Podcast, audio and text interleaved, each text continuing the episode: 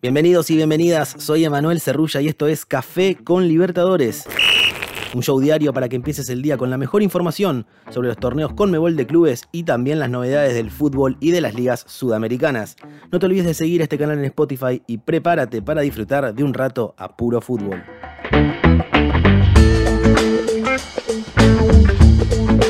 Febrero de 2022, ya estamos en el mes de la Conmebol Libertadores Sub-20 el torneo junior más importante del continente se desarrollará justamente del 5 al 20 de febrero en Ecuador, más precisamente en Quito. Los 12 clasificados estarán divididos en tres grupos de cuatro participantes cada uno. El ecuatoriano Independiente del Valle, actual campeón, compone el grupo A con Caracas de Venezuela, Sporting Cristal de Perú y Blooming de Bolivia. En el grupo B, el cabeza de grupo justamente es Liga de Quito, también de Ecuador. Estará Inter de Brasil, Peñarol de Uruguay y Millonarios de Colombia. Por último, Newell's de Argentina, Guaraní de Paraguay, Universidad de Concepción de Chile y Orense de Ecuador componen el grupo C. Los mejores de cada grupo y el mejor segundo avanzan a semifinales.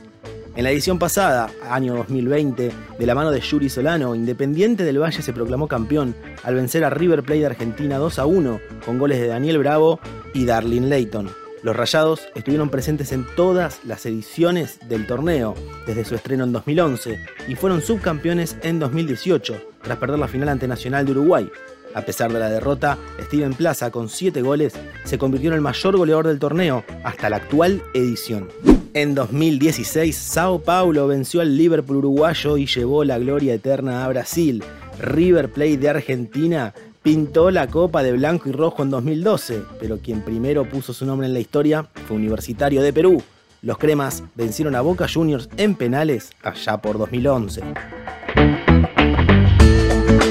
¿Quieres saber quién será el próximo campeón de América Sub-20? Podrás acompañar el torneo que será transmitido íntegramente por los canales oficiales de la Conmebol Libertadores. Los mejores jóvenes talentos de Sudamérica se están preparando. No te lo pierdas. Esto fue Café con Libertadores. Los invitamos a mantenerse pendientes de nuestro podcast oficial y seguir al canal en Spotify para no perderse los episodios con el mejor contenido exclusivo y original.